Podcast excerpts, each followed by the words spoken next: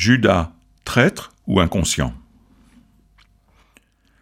La fin de Judas est diversement présentée dans le Nouveau Testament.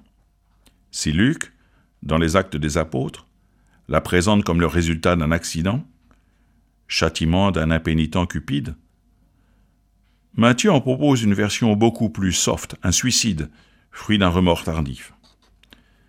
Bien plus, Judas confesse l'innocence de Jésus et semble n'avoir jamais envisagé que sa trahison pouvait entraîner la mort de Jésus.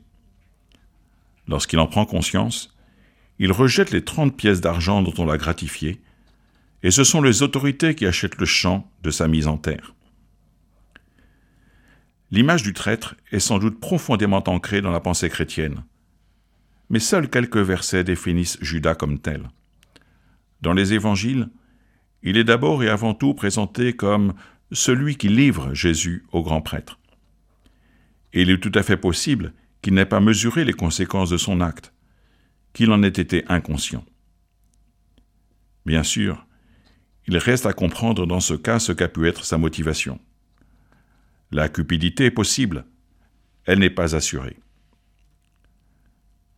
Il ne s'agit pas ici de réhabiliter Judas, mais de prendre conscience à travers lui combien il est difficile de juger quelqu'un à partir de ses seuls actes, et plus encore, de le faire des années plus tard, lorsqu'une interprétation, déterminée mais sans fondement évident, a fini par s'imposer.